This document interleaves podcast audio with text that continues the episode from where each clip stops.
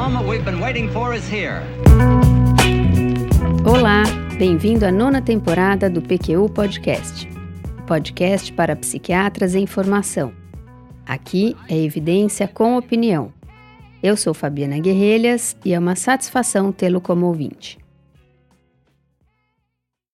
É com satisfação que recebemos no estúdio a psicóloga Fabiana Guerrelhas, terapeuta analítico comportamental, psicóloga formada pela PUC São Paulo, mestre em psicologia pela USP São Paulo, colaboradora do INBio, Instituto de Neuropsicologia e Biofeedback, em Ribeirão Preto, colunista do portal de notícias A Cidade On, que tem 26 anos de experiência em atendimento clínico, psicologia hospitalar, supervisão e ensino de análise do comportamento e terapia comportamental.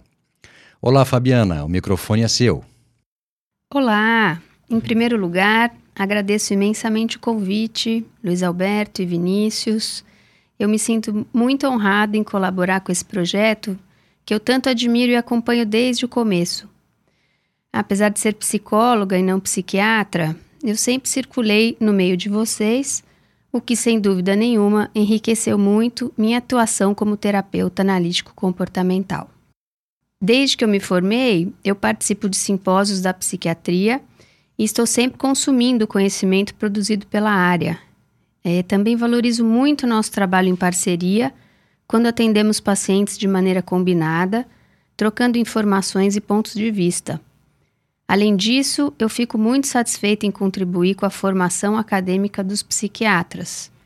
Eu costumo brincar que os médicos que adquirem conhecimentos aprofundados sobre psicoterapia tornam-se melhores que nós, psicólogos, ficando tecnicamente mais completos.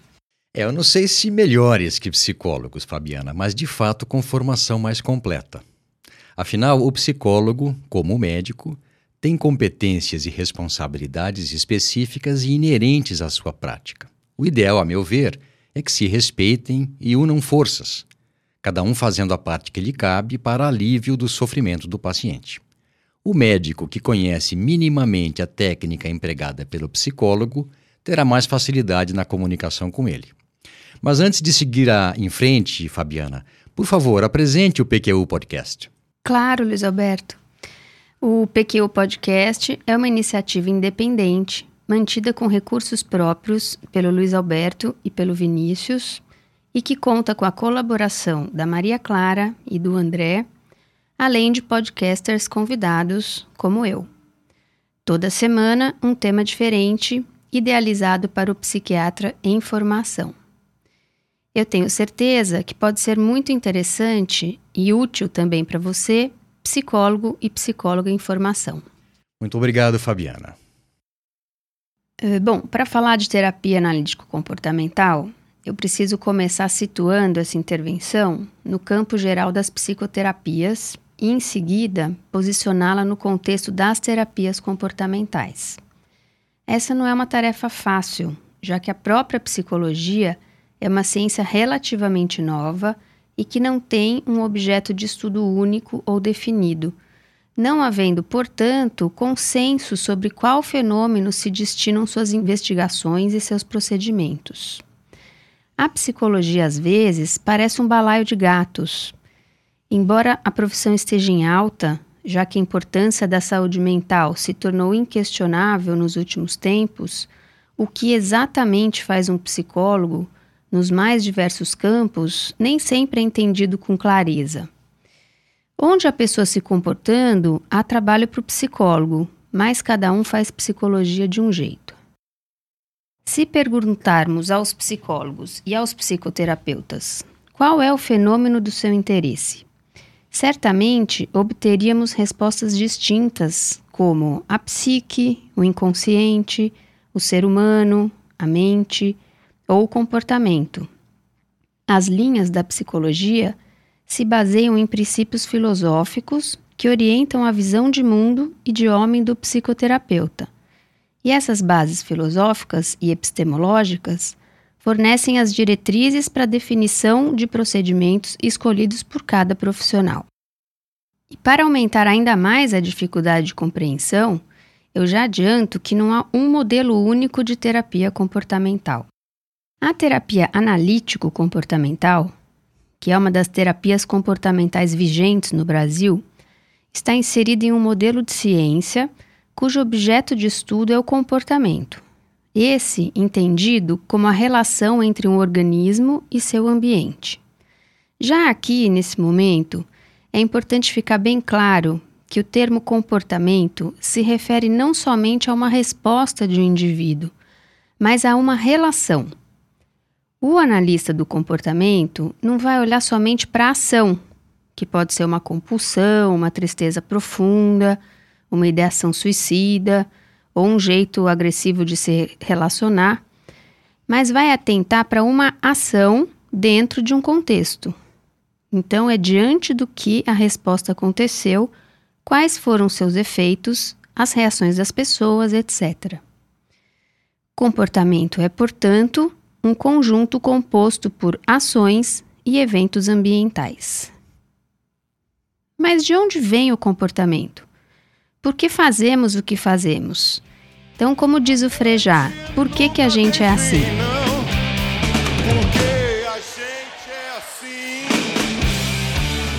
Eu escuto muitas vezes essa pergunta de meus pacientes e, genericamente, eu respondo que somos resultado da soma de três histórias ou três níveis de seleção. O primeiro nível é a herança filogenética.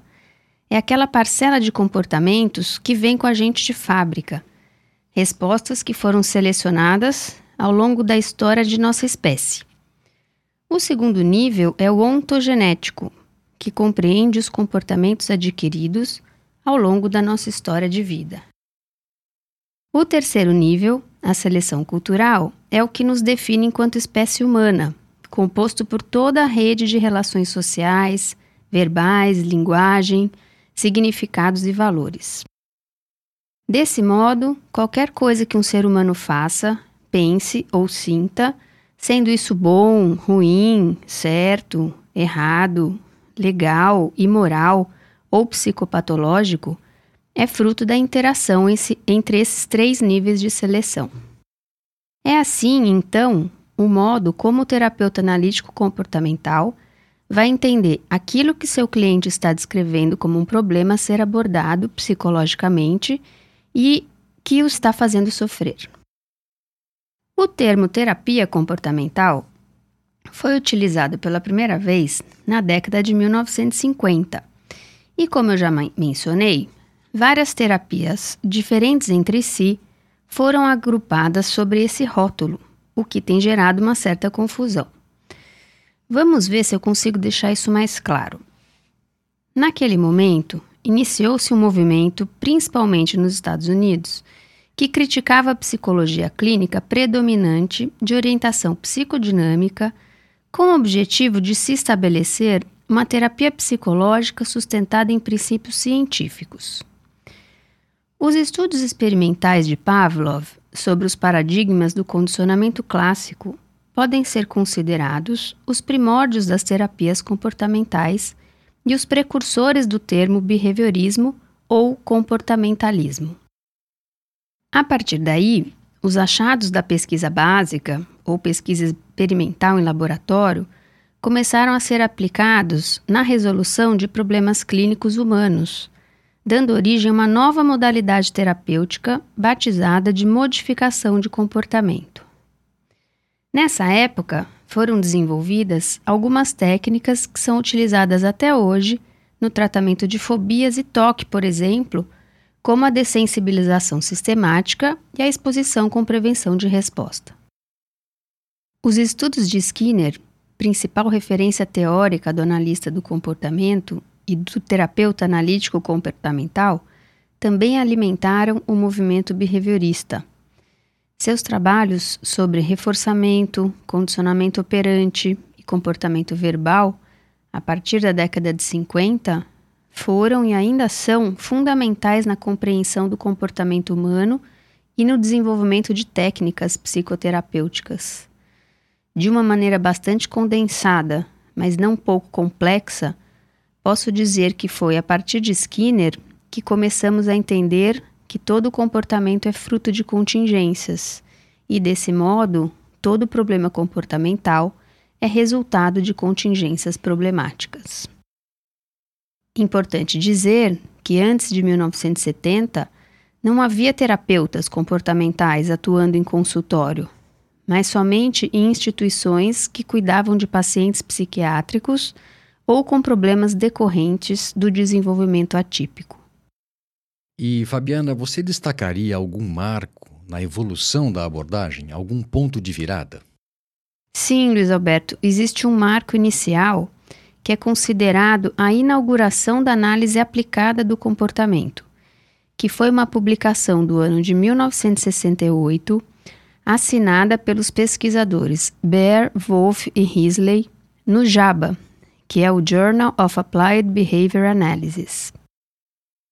Nesse documento, os autores determinam que para uma intervenção ser definida como análise aplicada do comportamento, ela precisa ser, primeiro, aplicada, ou seja, se dirigir à solução de um problema real. Segundo, comportamental. Significa que a aplicação é sobre algo que o indivíduo faça, Terceiro, analítica. Todas as variáveis da análise devem ser identificadas claramente. Quarto, tecnológica. Os recursos utilizados na intervenção devem pertencer à metodologia comportamental. Quinto, precisa ser conceitual, sendo necessário respeitar os conceitos elementares da abordagem, Sexto, ser eficaz, que significa produzir efeitos palpáveis. E sétimo, ser generalizável, ou seja, precisa se aplicar a outros casos que envolvam a mesma problemática. A terapia analítico-comportamental se utiliza desses parâmetros até hoje. Legal. Aproveito para lembrar que essa referência, bem como outras citadas pela Fabiana, constam na aba relativa a esse episódio em nosso site www.pqpodcast.com.br. Continuando, Fabiana, de lá para cá, o que mudou? Muita coisa, Luiz Alberto. Eh, de lá para cá, a sociedade mudou, a psicologia se desenvolveu, se embrenhou pelos campos das neurociências e os conhecimentos sobre o comportamento humano foram ampliados. Paralelamente à evolução da terapia comportamental, surgiu a necessidade de incluir o papel das cognições e do sistema de crenças na determinação do comportamento e considerar a subjetividade no processo.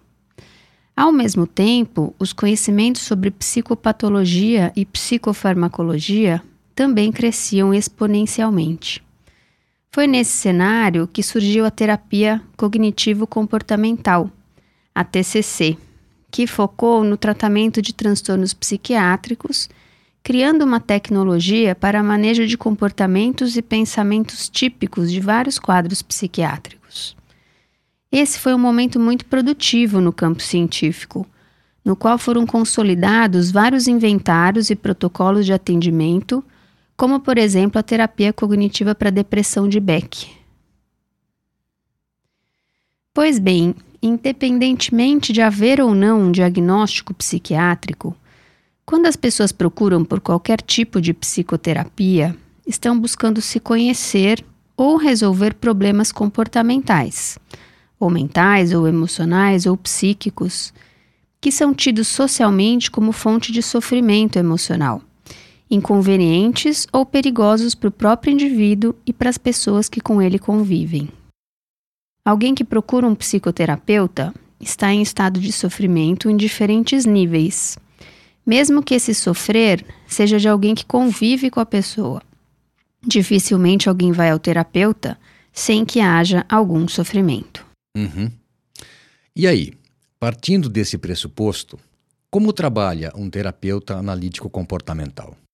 Bom, a primeira tarefa do terapeuta analítico comportamental é entender a função dessa dor e desse sofrimento. É preciso identificar como esse comportamento foi instalado e por que está sendo mantido. Essa etapa do processo chama-se análise funcional do comportamento ou análise de contingências. Esse é um dos mais importantes procedimentos da terapia analítico-comportamental. São muitos os motivos que fazem com que alguém precise de psicoterapia. Mas eu vou me ater aqui aos casos psiquiátricos em que há um diagnóstico e, muito provavelmente, a administração de medicamentos. Legal. Você poderia dar um exemplo para a gente? Lógico. Vamos pensar, por exemplo, que um de vocês, psiquiatras, me encaminhou a Maria. Maria é uma paciente fictícia. É de 45 anos, que foi diagnosticada com transtorno de ansiedade generalizada. A paciente chega na sessão e me relata que vem apresentando taquicardia, sudorese, tremores, não tem conseguido concluir suas tarefas e recebeu feedbacks negativos no trabalho. Tem tido dificuldade de concentração e sente-se paralisada e desmotivada a encontrar as pessoas. Diz estar angustiada e constantemente apreensiva minha primeira atitude foi ouvi-la atentamente, sem julgamento nem críticas, valorizando o fato dela ter tomado coragem para buscar ajuda. Nesse momento, o terapeuta, eu no caso, começa a fazer parte de uma contingência reforçadora e não punitiva. Maria começou a ter medo de tudo e a ter a cabeça invadida por pensamentos catastróficos desde que foram retomadas as atividades presenciais com o controle da pandemia. Ela está com muita dificuldade de sair de casa. Ir ao consultório já foi um grande esforço. A formulação do caso envolveu também conhecer com detalhes os sintomas, a história da doença, quais prejuízos foram provocados por ela, em que situações ela se manifesta e qual é a reação das pessoas diante do quadro. Notem que o foco está na ação do indivíduo, esquivas, evitações, emoções ligadas ao medo, pensamentos catastróficos, e também no ambiente, quando e onde as crises acontecem, reação das pessoas, efeitos e consequências, perdas e ganhos. Maria é professora, seu marido é fazendeiro, tem filhos pequenos e sua mãe morreu de Covid no ano passado. Sua relação com ela era muito próxima e a mãe a ajudava a criar as crianças. O marido passa a maior parte do tempo viajando, tocando as fazendas. O estresse decorrente da necessidade em manter seu trabalho no modo online, ao mesmo tempo em que tinha que cuidar sozinha das crianças, a insegurança diante do que estava acontecendo no mundo, o luto pela perda da mãe, entre outras situações bastante aversivas, foram elementares no, no aparecimento do transtorno. Então, além de entender o momento atual, eu fui atrás de dados de sua história de vida que pudessem ser incluídos na análise. A mãe da Maria sempre a poupou de adversidades e esse padrão foi mantido pelo marido. Parte importante da terapia foi o desenvolvimento de repertório de enfrentamento e aquisição de novas habilidades. Este é só um recorte que ilustra o trabalho do terapeuta analítico comportamental. Durante as sessões, nós fazemos perguntas ao paciente, reagimos às suas colocações e descrevemos possíveis relações entre ações e eventos. Nessa vinheta de um atendimento, podemos encontrar conceitos clássicos da análise do comportamento. Por exemplo, análise de contingências, reforçamento positivo, modelagem de comportamentos, além da interação entre as três histórias de determinação do comportamento que eu citei agora há pouco. A herança filogenética, então são questões de hereditariedade, a ontogenética, eu destaco essa dependência da mãe, e a cultural, que é viver uma pandemia. Por se tratar de um transtorno de ansiedade, eu identifiquei quais situações eram temidas e evitadas por ela e planejei procedimentos de exposição gradual, ao mesmo tempo em que fui, através de orientação e pela própria relação terapêutica, ampliando seu repertório. Meu foco, no caso Maria, não foi exatamente o transtorno de ansiedade generalizada, mas o crescimento de uma pessoa com transtorno de ansiedade generalizada que além de se livrar do sofrimento decorrente dos sintomas, também necessitava adquirir novas habilidades de vida e de resolução de problemas. De maneira também bastante genérica, eu posso dizer que pessoas diagnosticadas com qualquer transtorno psiquiátrico geralmente apresentam déficits no repertório de autoconhecimento e autocontrole, perda de reforçadores de maneira significativa, déficits ou excessos comportamentais e vivem predominantemente numa contingência de controle aversivo. É muito comum, por exemplo, uma correlação entre vivência de abuso ou violência e transtorno de personalidade, ou privação estrita e transtornos de ansiedade. Concluindo, a terapia analítico-comportamental utiliza conceitos e procedimentos comportamentais para produzir uma mudança no funcionamento global do paciente. Espera-se que ele recupere a capacidade de alcançar suas metas e consiga desfrutar de uma vida com significado e sentido, embora não necessariamente isenta de desconforto. Muito bom. E que tal uma síntese parcial, Fabiana? Vamos lá. Então, resumindo, a terapia analítico-comportamental é uma intervenção psicológica baseada em uma filosofia e ciência do comportamento, tendo então uma concepção naturalista, determinista e empírica. É, por definição, um processo de aprendizagem que envolve aplicação deliberada de procedimentos, técnicas e operações comportamentais e ela segue geralmente os seguintes passos: 1. Um, avaliação comportamental, que é a descrição do problema, intensidade, frequência, etc. 2. Análise funcional do comportamento, identificação da relação entre ações e eventos. 3. Aplicação de procedimentos comportamentais, manejo de contingências, condicionamento operante, reforçamento diferencial de comportamentos, alternativos incompatíveis ao quadro. 4. Avaliação dos resultados da intervenção. É onde nos perguntamos se os comportamentos mudaram e, se mudaram, se foi por causa da intervenção. Essas etapas acontecem ininterruptamente durante as sessões, que costumam ser semanais e nas quais o terapeuta discute com o cliente sobre novas formas de agir, a fim de alterar as contingências mantenedoras do problema. Além das intervenções tradicionais da terapia comportamental, aplica-se técnicas específicas para cada transtorno, como, por exemplo, de sensibilização, exposição e treino em habilidades sociais. Aqui uma dúvida, Fabiana. O treino assertivo ele faz parte do treino de habilidades sociais ou é considerado algo à parte? Boa pergunta, Luiz Alberto. A assertividade é considerada sinônimo de habilidade social. Desse modo, treino assertivo e treino de habilidades sociais são um, os mesmos procedimentos. Esse treinamento contempla uma série de técnicas de conversação e expressão de sentimentos para que as interações interpessoais se tornem mais eficientes. Ótimo. Ok. E aproveitando, você poderia falar um pouco mais das várias outras terapias também denominadas comportamentais? Sim, como eu havia dito, existem outras terapias denominadas comportamentais.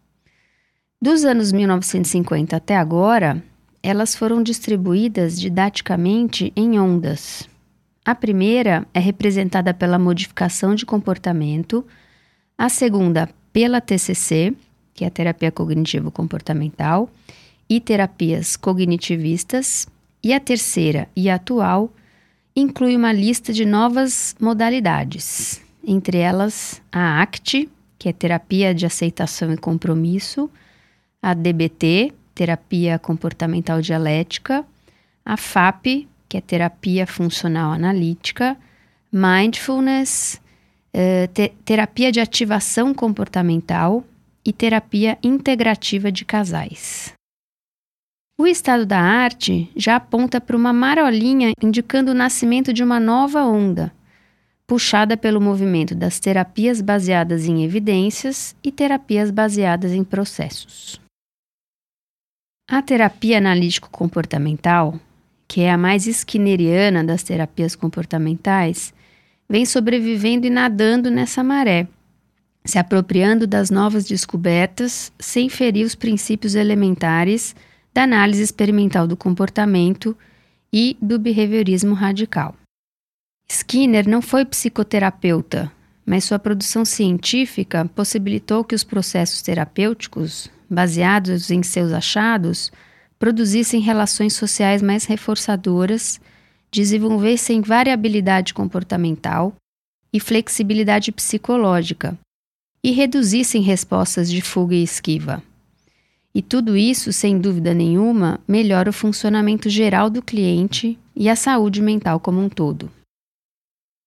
O terapeuta analítico comportamental, aliando o conhecimento teórico, dominando a tecnologia e possuindo um vasto repertório de habilidades pessoais, é, portanto, um agente de transformação. Enfim, eu termino com uma citação bem elucidativa sobre a definição da terapia analítico-comportamental de analistas do comportamento renomados brasileiros, pesquisadores de vários centros do país, que são a Sônia Meyer, a Giovanna Delprete, o Denis Amignani, o Roberto Banaco, Simone Neno e Emmanuel Tourinho. Ela é de 2010 e está no livro Análise do Comportamento: Investigações Históricas, Conceituais e Aplicadas, editora Roca. Eles dizem: a terapia analítico-comportamental é uma forma de prestação de serviços que utiliza o arcabouço teórico da análise do comportamento e o conhecimento de pesquisas básicas e aplicadas para a solução de problemas humanos.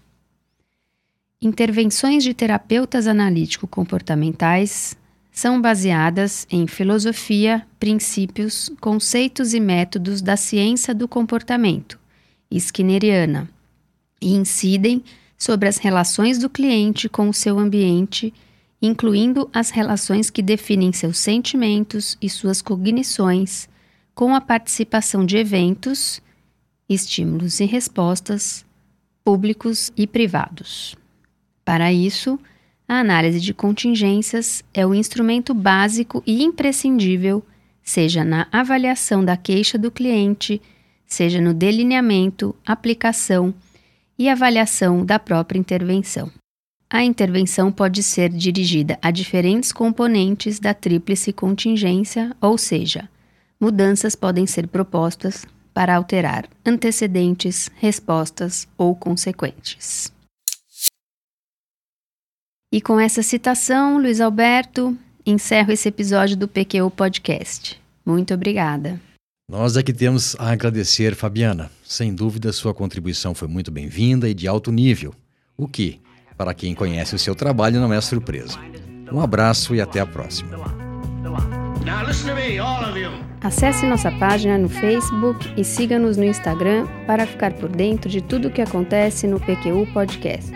Confira em nosso site www.pqpodcast.com.br. Todos os episódios já publicados, com as respectivas referências, organizados por data, autor e sessão. O PQ Podcast agradece sua atenção.